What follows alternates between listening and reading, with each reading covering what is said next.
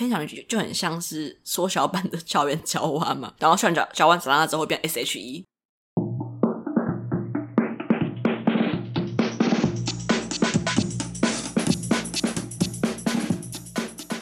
不伦不类，轮番上阵，欢迎来到同是天涯沦落人。我是不读博士就不会侵权的学士伦。在这个串流还有各种 YouTube 影片都很风行的年代，感觉大家已经没有什么在看电视了。这么正经的开场，像我要发表一篇小论文一样，但没有，就是突然感慨发现，哇，我真的很久很久没有看电视了。就现在，如果有逼不得已的时间，我需要靠看电视来消磨的话，我真的是转每一台都无法停下来，最后可能就会落在一些。我来日本台等等的节目，就觉得好吧，只有上面的节目我勉强看了会觉得开心，但就是连我来日本台现在的节目都会是一些什么日本太太好吃惊，然后什么什么好吃惊，日本村民好吃惊。我想说，我过去看的东西都很丰富诶，为什么我现在都只剩下吃惊系列呢？总之这一集就会沿着我过去的生命痕迹一起来探讨，还在很爱看电视的时候都会看些什么东西。相信各位听众人都是跟我同个年代的人，虽然我自己觉得我看的东西都是一些蛮怪的东西，不过还是希望大家可以获得一些共鸣。你们听了听之后觉得说哇，好酷，你也要去看这种感觉。那很可惜的是，本来自己要跟镜周刊大家一起录，想说可以交错出不同的观点，结果就因为我们那天来不及录，就变成我一个人独挑大梁，有点紧张，因为很久很久没有自己一个人录音了。那刚刚说这集会分阶段来录，所以呢，我大概粗浅的把它分成卡通、电视剧还有综艺这三个区段，由小到大慢慢来讲这样子。那首先就会讲卡通的部分，我觉得卡通的话应该不太会有我看的东西实在是太怪的地方出现，就因为卡通频道就是那几台，就是二二三、二四、二五这几台吧，就是比如说二二迪士尼，然后二四是。二四应该是东森有有，二三是 CN 卡通频道之类的，然后二八二九会播一些就是那种比较长寿型的卡通，这样子的基础下应该不会跟大家差的太多，所以就会分几个我觉得很有印象深刻来跟大家讲。那我想先讲一下我本人爱看的卡通类型。我觉得我是一个偏向喜欢看比较不会让人有负担的剧情的类型。这种没有负担的意思就是它没有一个很完整的主线，就是它是一个可能像那种单元剧吧，就是每一集都有一个事情的开始跟完结。就我很希望我可以马上看到完结。我就觉得如果一个剧情实在拖太久的话会很痛苦。可能就像是之前我朋友们都跟我说，哎，纸房子超好看，赶快去看纸房子。我想说好哟，就感觉很好看的东西，我也应该要来，就是不吝啬大家的推荐去看一下。点开纸房子的第一集，然后我想说，嗯嗯嗯，这种去抢银行或者是去那种制超抢这种故事，我觉得还蛮新鲜，还很有趣，而且很多角色。我就不看第一集都想说，哦，原来这一集还没有抢完呢，那可能下一集就会抢完了。然后我又看第二集，并没有要抢完的意思，诶 然后我就有点受不了，想说一个制超场两集都抢不完，到底是要抢多久？我就上网 Google 发现，纸房子要一季才结束一个案件呢。我整个五雷轰顶，他说天哪，怎么会拉这么长的故事？然后我就决定弃掉这部剧，就是这种。非常令人难过的结尾，所以我就发现说，我本人就是喜欢不要拖太久，因为我真的没有办法保证我可以每一次都把一到二十集看完。我想说，嗯，那我可以知道这部卡通或者这部剧的人物剧情，大概每一集他们都有一个新的案件发生又结束，我就觉得赞，很好看。所以我都喜欢看这种就是没有负担、很轻松，然后你也不用用脑子去看过的，比如像哆啦 A 梦、忍者哈特利，或是我们这一家。这种就是很轻松、很简单，你可能就只花个十五到二十分钟，就你小时候可能也没有办法看太久的电视，你就可以把它一次看完，就觉得赞。像那种其他大家都很觉得脍炙人口跟经典，像什么玩偶游戏、小红豆，或是呃海贼王，基本上我就是完全没有涉猎。听起来真的是有点离经叛道，因为我现在跟大家聊到，就发现说哦，大家对这些东西都是了若指掌，就他们说出什么羽山丘人，然后什么苍田沙男，我想说。我是真的没有听过，所以今天呢，我可能就会专注在一些就更大众的，或是一些嗯，不知道关于这种经典动画我都没有看过的一个很搞笑的故事是，我真的没有看过神奇宝贝跟柯南。这边的没有看过，应该是指我没有很认真的看过。比如说，我觉得我没有很认真的把一集看过，就我当然看得出来说，诶，神奇宝贝是小智收服很多宝可梦。然后有一个宝贝球，呃，很多动物，我大概只能说出这样子的理解。然后柯南就是柯南身体变小变成柯南，然后他要破案，他会拿麻醉枪打他的叔叔，我不知道他会打打。把一个人用麻醉之后，开始用他的那个声音来破案。小五郎，对，小五郎，就这种非常粗浅的知识。就之前我的朋友跟我说什么御三家，我想说是谁，就无法理解什么叫做御三家会换代，然后每代的御三家都不一样，等等等等的。我就跟他们说，嗯，可能我可以说出的神奇宝贝大概只有五个，有可能只说得出小火龙、杰尼龟、皮卡丘、伊布、百变怪之类的，就这种夸张程度。所以在呃今年跨年的时候，我就在我们家。我就跟我的朋友在我家一起看《名侦探柯南》的轮播，然后我就说：“哎哎哎，那个大木博士他是不是怎样怎样怎样？” 然后所有人就转过头跟我说：“你刚刚是说大木博士吗？”我说：“对啊，大木博士怎么了嘛？”大家说：“大木博士是神奇宝贝里面的人，这里面的不就是大木博士？”我说：“哦，所以是阿笠博士嘛？”我就发现，哇哦，我连这两个人都傻傻分不清楚。我想说。天下这么大，为什么你们每一个人都要叫博士呢？就是甚至还有什么奇异博士这种的概念，我就分不出来。我觉得很正常诶，结果所有人都跟我说不可能，怎么会有人连这个东西都认不出来？知道这件事情之后，我又很认真的去 Google 了一次。但直到我今天要重新讲这一个脚本的时候，我还是又再去 Google 了一次，到底他们谁叫阿木？干不是阿木，谁叫大木？谁叫阿力？我对这些经典。卡通的知识就是如此贫乏，大家听到这边是想说，那你这样要讲什么东西？但我还是有很认真的用我的心在看某一些动画的。那我很认真在看一部动画，不是动画，那我很认真在看一部卡通，就是《珍珠美人鱼》。那《珍珠美人鱼》可能可以说是风靡整个国小生，就是你去各大的文具行，或者是你去任何有卖玩具的地方，你绝对可以看到那一根珍珠美人鱼唱歌的。棒子，它有专有名词吗？我不是很确定。你绝对可以看那个魔法棒，然后你去东森幼幼台绝对可以，就是看到珍珠美人鱼要播出这样子，就是露亚。怎么办？我没有办法一时想出他们三个人的名字，就是露亚、波音跟丽娜，就是大家应该都会有在小时候想要当他们其中的一个人，但我小时候。并没有想到他们其中的一个人，好像在讲废话。因为小时候我就是我喜欢露亚，我没有想成为他，我就是单纯喜欢露亚。然后我没有喜欢海斗这样子，我都会跟大家一起叫海斗海狗，我就觉得恨铁不成钢。露亚露亚，你为什么要那么迷海斗呢？真的无法理解海斗帅点在哪边。但这是今天的重点，并不是关于我多爱露亚这件事情，而是我真的很喜欢珍珠美人鱼。我现在已经没有办法很细致的讲出他们的故事是怎样。就是我就记得他们会在海边，然后遇到坏人唱歌，把坏人击退。这样听起来好像对我柯南或者是宝可梦的那个程度差不多。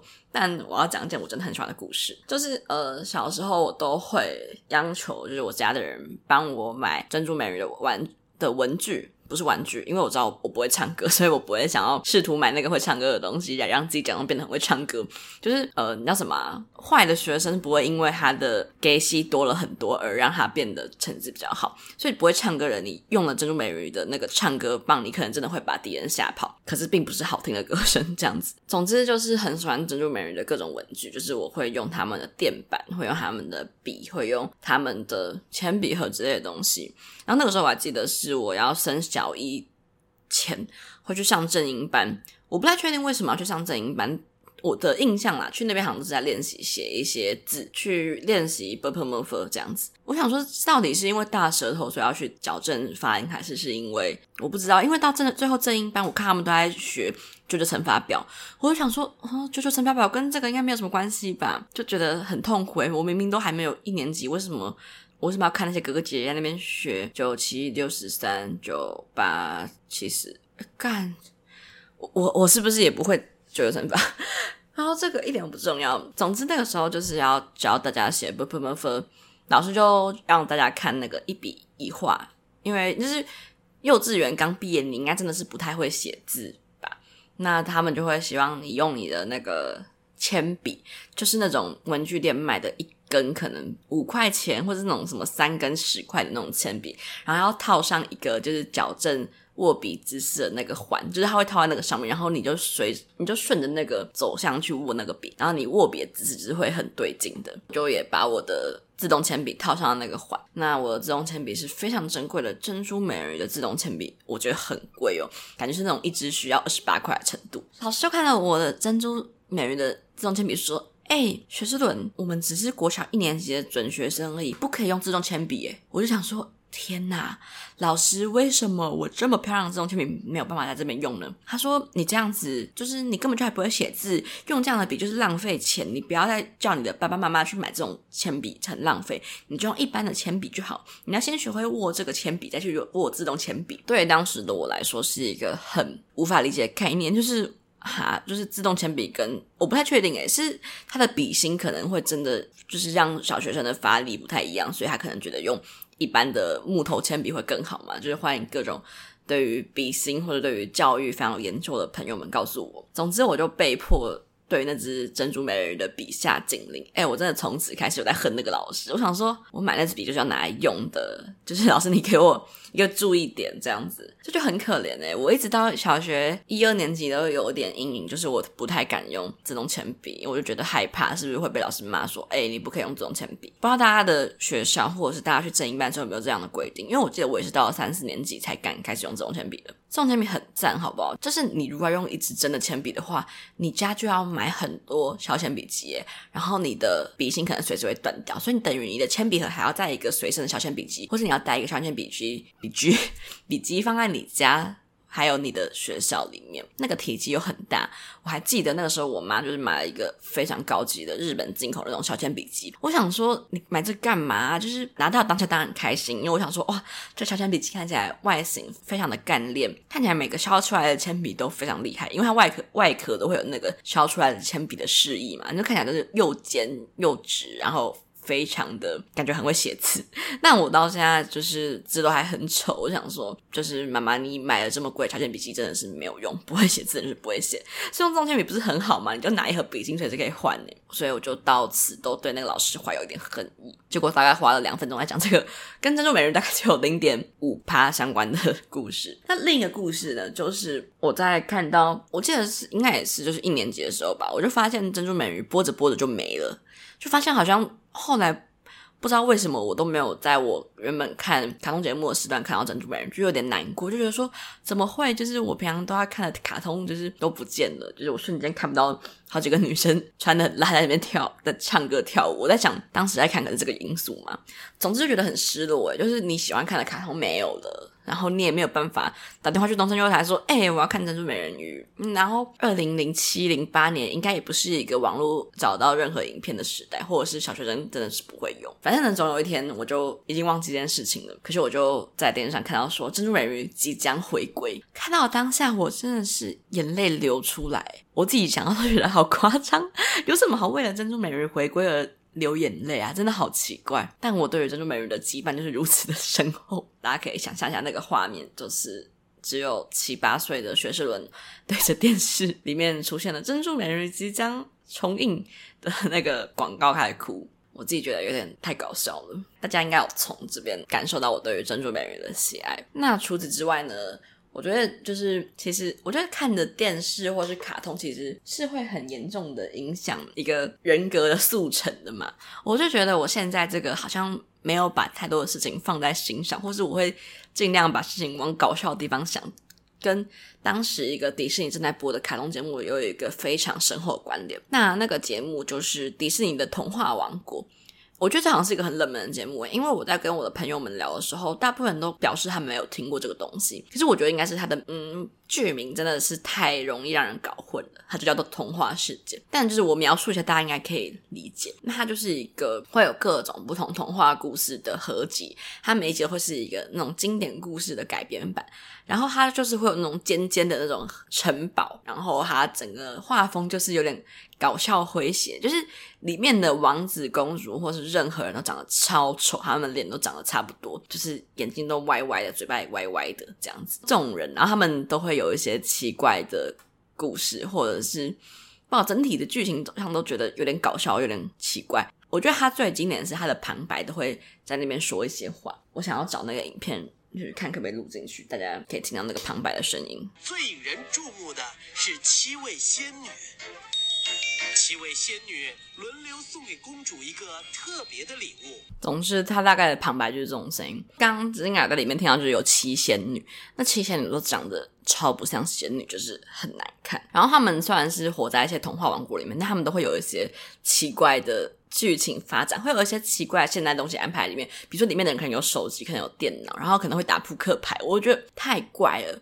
但对当时我来说，就是看得津津有味，我觉得哇，超好看。然后为了要录这集，我就在搜寻一些相关资料，我就发现这部卡通里面的旁白跟所有的角色都是同一个人配的，就等于巫婆跟呃什么国王、王子、公主、七仙女、农夫、樵夫这种东西都是同一个人配的，我觉得太厉害了，而且就是。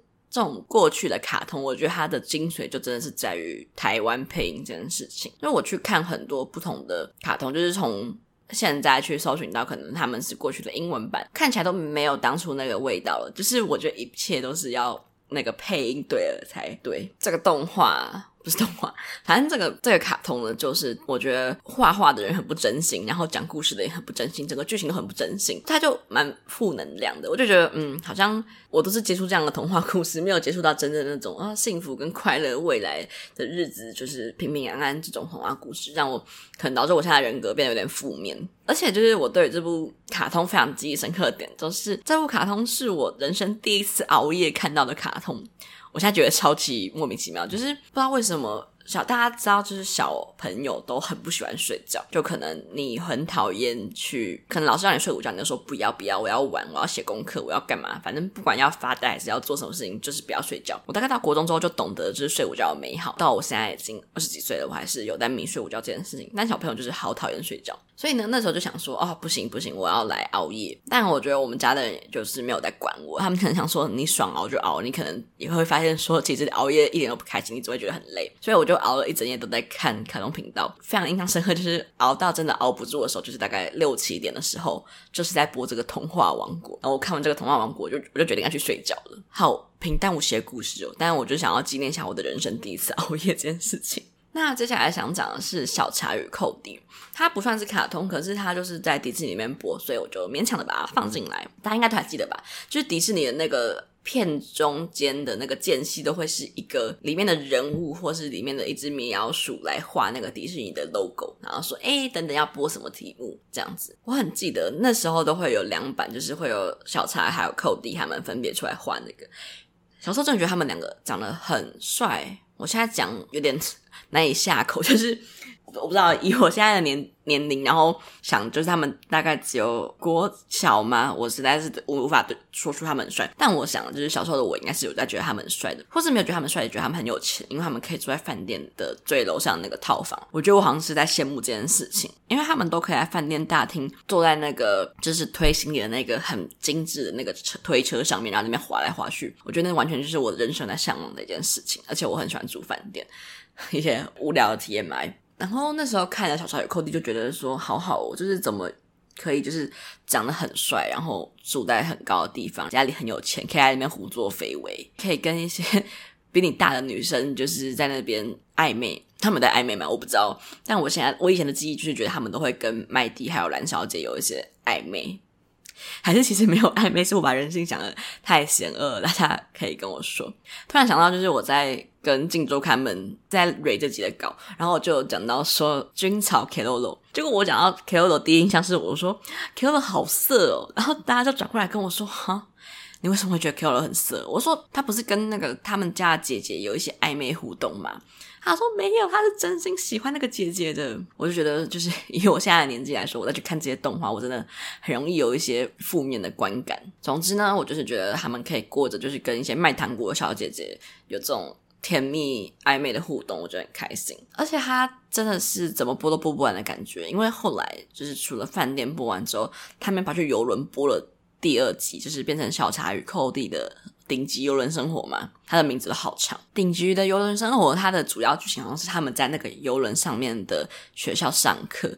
我真的无法理解为什么游轮上面可以有学校，然后还可以在学校里面上课，而且到底是要在那个游轮上面待多久？大家去逛个什么公主号或者丽星游轮，大概也是玩个四五天就觉得紧绷了吧？就是到底是要在一个游轮上面玩多久，还可以在那边上一个高中这样子？这些片都让我对于就是美国那种学生会有的样子有那种憧憬，我就觉得好像美国都是这样过活的。我觉得非常就是需要一提的，就是关于校园交娃。那校园交娃就是有三个校园交娃，好像讲废话，可可、珊珊、艾丽，他们会就是。接受到一些组织的任务，然后他们会去出任务，这样子。其实现在我已经很难想起来每一个地方他们去出任务的时候会遇到怎样的困难。我顶多记得他们可能要进去一个山洞里面，然后结果弹来弹去都弹不进那个山洞里面，或者他们要去偷偷的偷一些东西出来。印象最深刻的就是他们读的是比佛利高中，比佛利山庄高中，就是让我知道说哦。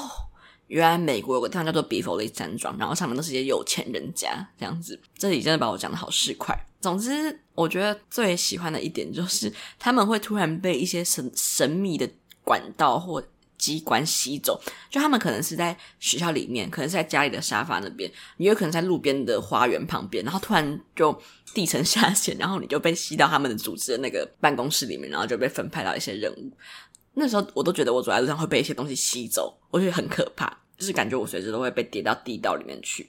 但后来发现，就是讲大家看到一些那种会跌下去的地洞，通常都是一些整人节目，然后你会被弹到一些很多泡面的地方上面。去出任务之前，我觉得最赞的就是他们会有一些奇奇怪怪的装备，然后这些装备都是我觉得那时候的小学生会很爱的东西，比如他们的口红，可能转开来会是一把。刀嘛，或是枪，或者是他们的高跟鞋，或靴子上面的那个跟，可以抽出一把刀子来，就会是一些很复合式的东西，或是那个背包都是喷射背包，而且那个喷射背包都是讲的很好看，喷喷射背包，我觉得酷诶。所以那个时候有在迷这个东西，而且他们就是除了要到处出任务去打击犯罪以外，他们很认真在拍他们的学校生活，就是大家应该想象得到这种美国高中生他们会在。学校里面就是会有一个大走廊，然后两侧会是那个置物柜，他们就在互置物柜那边互相聊天呐、啊，干嘛？然后就是会在那个置物柜打开的内侧放下自己喜欢的明星、自己的朋友的照片，这样子，或者是被霸凌的人，里面会有一些垃圾打开会冲到你的脑袋上面。后来我就发现说，天呐，就是我在嗯，就是我过这么久的生活，我真的是一点都没有感受到这样子的置物柜出现。就是我的学生生涯里面真的是没有办法像美国高中生那样子，但我就大概去了解说，哦，原来美国高中生就是这样子，就是喜欢发花痴，然后喜欢一直装饰自己的置物柜，然后到处 shopping。我想说，哎、就是姐姐们，你们不是高中生吗？哪有钱到那边到处乱买各种不同的靴子、衣服等等的东西？就让我以为他们都很有钱。而且就是我今天在今天在录之前，我都有把每一个动画去 Google 一下。我就发现维基百科上面说珊珊有一百八十四公分，我真的被吓疯了。就是怎么会那么高啊？而且他们也都穿靴子出任务，真的很厉害。就是他又不是泰勒斯，有什么好长他一百八十四公分的？我觉得真的很震惊诶，好像他们每一个人都长得非常高。那当然讲到校园交往，你不免会想到就是一个同样配置非常相似的三姐妹，就是飞天小女警泡泡。毛毛花花应该是这样吧，我就觉得这些动画他们是都有互相借鉴或抄袭，或者是那种铁三角就是一个最铁的阵容。总之，你不觉得非常就很像是缩小版的校园娇娃吗？然后校园娇娇娃长大之后变 S H E 之类的，很很神奇。总之，他们也是有三个颜色的东西，然后去出任务，然后打击犯罪，让小镇友可以有平安的一天度过。但我现在的角度去想，就会觉得说，哎、飞天小女警真的很小诶，就是你们现在 Google 一下 飞天小女警，就是三三有一百八十四公分，可是你觉得泡泡毛毛花花可以有几公分呢？我觉得他们有个一百公分都很勉强了吧？不行，我现在要 Google 一下。好，我 Google 完了，就是维基百科没有跟我说他们到底身高多高。他们看起来真的好小只哦，就是他们如果是真的警察的话，我真的会想要就是打个一六五，说我这边有童工。被虐待，大家可不可以去拯救一下他们？总之，其实我也忘记飞天小女警是怎么打击犯罪的。我知道他们飞来飞去的时候，会后面有一个咻的那个它的代表色光波过去，然后他们是被一些神秘物质所打造出来的。总之，我觉得飞天小女警很可爱。然后我最喜欢角，我最喜欢的角色是泡泡。不知道大家最喜欢谁？因为我刚刚看，就是他们说泡泡是人气最高的角色，我觉得好酷。而且可能泡泡就是看起来比较天真活泼，比较就是喜欢讲一些笑话，或比较会逗人开心。所以我可能本身在向向往这种角色，所以我最喜欢泡泡。不知道大家是喜欢谁呢？总之，这种三个女生打击犯罪各有代表色，就让我觉得她们好像哦，所以都没有人觉得她们真的很像嘛。讲到这个之后，我就会想到另外一个也是有延伸版本的卡通，就是哆啦 A 梦跟忍者哈特利。就这个应该是真的有在被流传，他们在互抄袭吧？哦，应该是不是互相，就是单纯忍者哈特利有在抄袭哆啦 A 梦嘛？总之，哆啦 A 梦应该是不用多做介绍。那忍者哈利。哈利，哈利王子，忍者哈特利，就是我可以来说一下，就是他是一个忍者，有一些坏忍者。他的故事就是有一个厉害的忍者哈特利，然后他不知道为什么就是住在那个主角的家里。哎，那个主角叫什么名字啊？忍者哈特利。我现在这真的只只记得哈特利、狮子丸跟烟卷。哦，剑一啊，他叫剑一。等下，我好像在搞笑，就是忍者哈特利跟哆啦 A 梦好像都是藤子不二雄画的，然后我在这边说他们抄袭，我觉得我我是不是我是有点有有点没没做好功课，听起来有点小白痴。好，我刚刚去查完回来了，就是藤子不二雄这个艺名有两个人，然后画哆啦 A 梦跟画哈特利也是普通人。好，所以我觉得我刚刚说抄袭应该也是有 make sense 吧？所以为什么我会说抄袭呢？就是这。两个故事都是一个有超能力或者是一个比较酷的物种，他会去帮助一个成绩不太好的男生，通常会有一个反派跟一个女生，所以就是呃哈特利对哆啦 A 梦啊，然后大雄对剑一，静香对梦子，应该叫梦子吧。总之，我就觉得这两个公式都超像的，因为剑一跟大雄是那种让人觉得哦恨铁不成钢类型，觉得哦他怎么。就是永远考试都可以考成这个样子。总之呢，哈特利最让我印象深刻，就是他会一直拧拧，还有他的主题曲，我觉得他的主题曲真的真的很厉害，就是一个非常脍炙人口，应该大家都会唱。可是我都想，这些卡通的主角他们真的都好小哦，就是好像就是会跟我们在看那个卡通的年龄是差不多的。就比如说他们可能都跟我们一样是小学生，我觉得哇，他们小学生活真精彩，不管是日本的还是。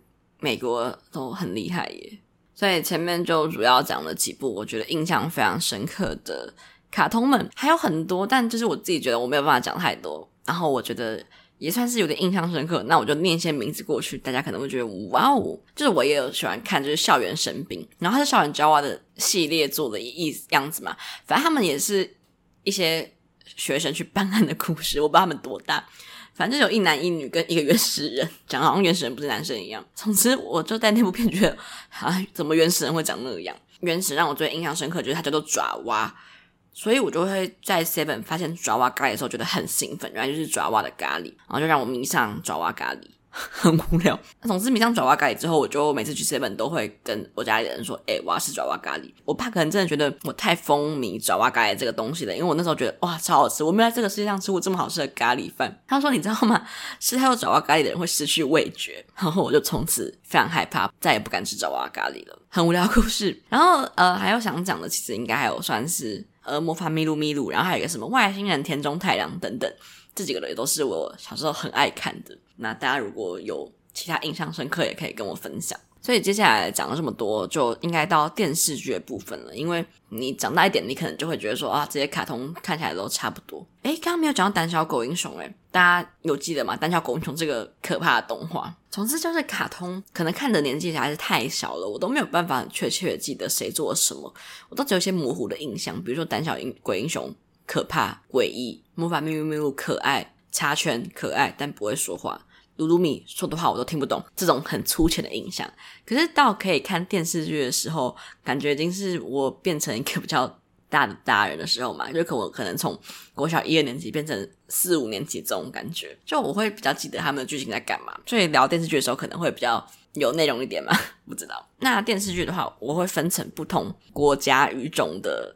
电视剧来说，那当然一开始就要讲的是台湾的电视剧。我觉得我自己很怪的点是，我其实对于那些真的偶像剧，就是大家应该记得三立有一整个系列的，可能就是比如说最后决定爱上你，然后拜犬女王、钟无艳，什么下一站幸福，什么紫色薰衣草、斗牛要不要、霹雳 M M I T 这种，就是可能大家都有看过的。我觉得我真的有印象的，好像只有命中注定爱上你跟王子变青蛙这两部而已。那时候我就觉得，怎么每一出戏都是差不多人来演的，就是。感觉每一部戏都有阮经天，每一部戏都有明道，每一部戏都有杨谨华的感觉，所以我就只讲我有印象的。但这个其实并不是在讲电视剧本身，就是呃，我记得我是先看到《王子变青蛙》，再看到《命中注定爱上你》嘛。反正一个是明道，一个是阮经天。我想说，哎，怎么有两个一样的人来演戏啊？而且主角也都是陈乔恩，不懂为什么那时候的主角都是陈乔恩呢？我想说，哦，那是一模一样的组合，怎么会演两次？结果发现，干明道跟阮经天真的是不同人。可是这个没有悟到，我现在看到他们两个，我还是分不清楚谁是谁。我觉得他们两个真的长好像，我觉得这应该是台湾什么十大未解之谜，就是他们两个到底到底为什么会长那么像？明明也没有血缘关系，可是真的认得出他们的人又会说，诶，他们两个这个根本就长得不一样。就是比起这种偶像剧，我觉得我爱看的都是一些奇怪的东西嘛。但是我想要先讲关于命中注定爱上你的，哎，不是命中注定爱上，是命中注定我爱你的一个经典画面。反正就是一开始不就是喝醉嘛，就是那个阮经天上错了床，还是陈乔恩上错了床，总之他们就是错误的滚滚上床这样子。那个时候真的是对当时我来说是一个震撼弹，因为他们就是真的。有，就是肩膀以下看起来是没有东西的。那当然被子会盖到就是肩膀以下的部位，但你就会觉得哦，他们是裸着的。那通常就是这种电视剧。对于小孩的想象都是他们可能在电视剧里面，就是隔一天早上两个人就是睡醒搂在一起的画面，就是已经足够令人震撼了。可是他们就用了很多奇怪的资料画面来带出那个震撼感，就是他们有多么的激烈。就是你看到什么飞机咻飞过去，然后战斗机咻过去，然后那个火箭喷射，然后就是有各种不同的奇怪的喷射的画面交织而行。我觉得小时候真的没有在理解他们在干嘛，只觉得好奇怪。我还记得我是在计程车上看到这一集的，不知道为什么那时候计程车会播一些电视剧，所以我就看到这个画面，我想说好好怪，我就在认真的凝神仔细看。结果那个资计程车司机他可能有点就是身为成年人的道德，他觉得小学生不应该要理解这种东西，他就有意无意的把他的手遮住那个画面，或是呃用一些他的其他车上的东西把那个画面挡住，就不让我看到。但我就真的很疑惑，想说我有什么我不能看的吗？现在想起来，应该是真的也没有什么我不能看的吧。总之，我觉得他真的太费心了，就是为了一个不要让一个国家幼苗被摧毁，很努力的让很努力的挡住那些喷射的画面给我看。所以除了这个以外，我其实真的没有太多的。印象就是其他电视剧都在干嘛？我觉得我应该有在讨厌看这种很单纯的爱情 drama，至少那个时候。所以我反而印象很深刻的会是《麻辣鲜师》，然后《麻辣鲜师》就是一部我觉得真的是不知道他们在干嘛的剧。可能是我从小到大都很吃这种校园剧情吧，我就会很想象我的校园生活也是长那个样子。可是那个时候我都没有觉得不对劲，是他们真的是一群长得超老的人在演高中生，就是超不合理。就是非常喜欢看《麻辣鲜师》里面他们在那边胡搞瞎搞，我就觉得可能我的高中生活会是这个样子吧。而且他们真的是有一个非常酷的老师，然后我每次都觉得说哇，我也要有徐磊这个老师。但我那个时候就隐隐感受到，我觉得我们家的人没有在想要我看这个东西，他们也从来没有明说过。可是我就感受到他们觉得这些东西是一个不三不四、不太营养的剧，所以每次就是。切入或是结束的时候，不是都会有 Michael 唱那个吗？像这样的爱情让我苦恼，总一个人又哭又笑，这样子，他就是很洗脑，可是又很大声。然后我就会马上把电视关小声，等他们开始演戏之后再把它打开。我就觉得我以前就好会偷鸡摸狗，就是在擅长这种假装自己没有在看他们不喜欢看的剧的这种感觉。那你讲到麻辣鲜师，不得不说就是。这跟麻辣鲜师本身没有什么关系，就是大家有没有看过一个车祸影片？呃，应该是有一部车不知道怎样，可能撞到前面的人吧，然后前面的车就下来，还要对那个车主叫嚣，然后一切都被那个行车记录器记录下来。个人讲的跟。妈，现实里面的黄主任一模一样。反正这个影片就是我心情不好的时候，是我又被演算法推到的时候，我就一定会点进去看，因为真的很好笑。总之就是那个应该是那台机车就是要挑衅他，然后他就故意停下来，然后让他自己被撞到，他撞到之后就下来，然后就开始狂飙骂那个车主说：“干你老师怎么在这样这样子之类的。”他就会在这一段，然后那个剪 YouTube 的人，他就切进像这样的爱情，我觉得太好笑了。我真的觉得他们两个根本长得一模一样。总之，这是一个无聊的故事。大家如果有兴趣的话，可以在 YouTube 搜寻“麻辣鲜师主任车祸”，你应该就可以就是看到这个非常搞笑的影片。我刚刚又突然去复习了一次，我觉得真好看。那除了这个以外，就是还会看的是《新兵日记》跟《廉政英雄》，真的好奇怪，为什么国小生喜欢看这个啊？因为都不看一些三立的偶像剧，然后看一些就是明视的演员演《新兵日记》。反正《新兵日记》这种剧集都太长了，我永远都只记得就是有什么呃罗刚，然后有一些什么呃阿庞是班长，然后会有一些就是有点搞笑不服输的那种天兵，然后就在那边被操练这样子。呃，罗刚就是里面长得最帅的，又跟那个他叫什么啊？就是长得最帅的兵，一定会跟士官长来一段恋曲，所以就印象最深刻的是他们两个就在比赛。我觉得虽然我我没有要去当兵，可是我应该觉得新兵应该没有办法跟士官长在那边比，就是仰卧起坐又比俯卧挺身又比跑步吧。反正那个时候也觉得怪怪的，可是就会觉得说哇，就是他们真配，而且士官长身材真的很好诶。大家如果不记得的话，可以去 Google 一下刘湘慈，你就发现说他演《新兵日记》的时候真的是身材非常的好，就是很好看。可是后来好像又扯入了一些，就是什么我那个最帅的新兵，可能又跟他在军中有关键的某个哥哥有一些什么问题之类，就是越演越狗血，真的不懂为什么。就前面看起来都觉得欢欢乐乐的，后面就会一定有人就是可能腿又断掉，又出车祸，又有绝症之类的，无法理解为什么会这样演呢？总之，讲到刘湘慈，想要讲一个非常无聊的 TMI。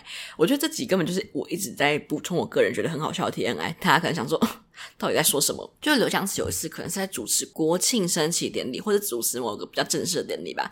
总之那一次就是有马英九，然后他就在指挥。大家，他可能就当担任一个司仪或主持人的角色。总之是马英九就是致辞完了要结束，就他就说总统请下台，就被大家解出来说，哎，你怎么就是乱说？就是怎么会叫总统请下台这样子？就很像暗示他，就赶快滚出总统这个位置。一个无聊的 TMI 补充。那除了新兵日记之外，我不知道，我不知道是不是从此之后就让。民视或是相关的电视台有在爱这种军或者是军警相关的片名。问到《清兵日记》之后，好像还有什么《女兵日记》，因为就是我最近看新闻的时候，也常常就是突然被插播《女兵日记》的广告，然后我就看，可是《女兵日记》大家看起来都在穿一些就是非军服，想说到底女兵在哪里？就是我到现在也没有解除这个困惑。那除此之外，我还很喜欢看就是《廉政英雄》，真的好有年代感的名词。反正，总之，《廉政英雄》又是一部大家要打击犯罪的故事，或去一些缉毒啊，去破除黑帮啊，破门而入啊之类的感觉。这甚甚至感觉还是有跟政府机关合作，还会有一些案件的改编之类的。但现在想起来，觉得好像有一点太浮夸了，感觉就是这种案件改编成电视剧都会有这种奇怪的样子。不知道哎、反正我觉得他们办案都。感觉不太合理嘛，不知道，反正就是检察官也会可能被枪打到，然后警察又被枪打到，然后大家在那边躲子弹之类的，就觉得哇哦，原来是现实中是这样演的嘛。所以后来觉得说就是演太长了，我每次觉得这种长寿剧很可怕，就是。大家就会一直拖拖拖拖拖，然后有些人可能因为现实因素就没有办法继续演，所以他可能就会莫名其妙退场。有些人就可能会出国，他在里面就可能是会被出国留学，但是总可能事实上可能就是啊，他不想演了，他有别的戏要演之类的。我觉得这种长寿剧真的好搞笑。那另外一个就是呃，我很喜欢看《戏说台湾》，听起来真的好白痴哦。但就是《戏说台湾》会有一些。很奇怪的剧情吗？我记得他最经典的就是一开始他的主题曲响起来的时候，那个片头大概会有四五个，就是过去的俗语，像什么 trouble 大吉这金高义，或者是一些其他别的各种俗言，然后他就会每次结束都用一个七言绝句嘛，然后来总结这一篇，或者他们会实际走访那个里面演出神明的那间庙，我觉得哦。这个真的是一个很超现实的剧情，我觉得很酷。我觉得戏说台湾最酷的一集还是一个关于同性恋之神的那个演出。反正应该就是有一个神是兔儿神，然后他专门就是掌管同性之间的爱情。突然在科普这个很搞笑。总之呢，这集就是有一个姐妹，然后妹妹就很希望姐姐不要嫁出去，无法房事姐姐是没有一对追求者。后来就是他们家附近搬来一对兄弟啊，那个兄弟就是对于那个姐姐很有，就是也想要追求那个姐姐，他妹妹就不爽，他就骗他们去拜兔儿神。但兔儿神就是一个掌管同性之神的神，同性感情的神，所以就一天去拜。不会有他们想要获得的结果，这样子，所以拜完之后，反而就是那对去跟那对兄弟做生意的，就变成都变成男生这样子，他们就觉得很古怪。后来他们就因缘机会跑到了兔儿神所管理的那个异世界，那个异世界里面就是一个同性恋大国，就只有男同性恋跟女同性恋这样子，反正就是一个我觉得很颠覆的故事诶，大家都会觉得说，诶，传统的人都很在意这种伦理。刚强的东西，结果你就可以在这一部片发现一些很酷儿的存在。当然，如果有兴趣的话，可以去搜寻《细说台湾兔儿神》，然后你可以看到这个全集，就觉得很厉害，就是台湾的连续剧强。怎么会这种结尾？关于台湾的连续剧告一段落，因为我真的不是这方面的专家。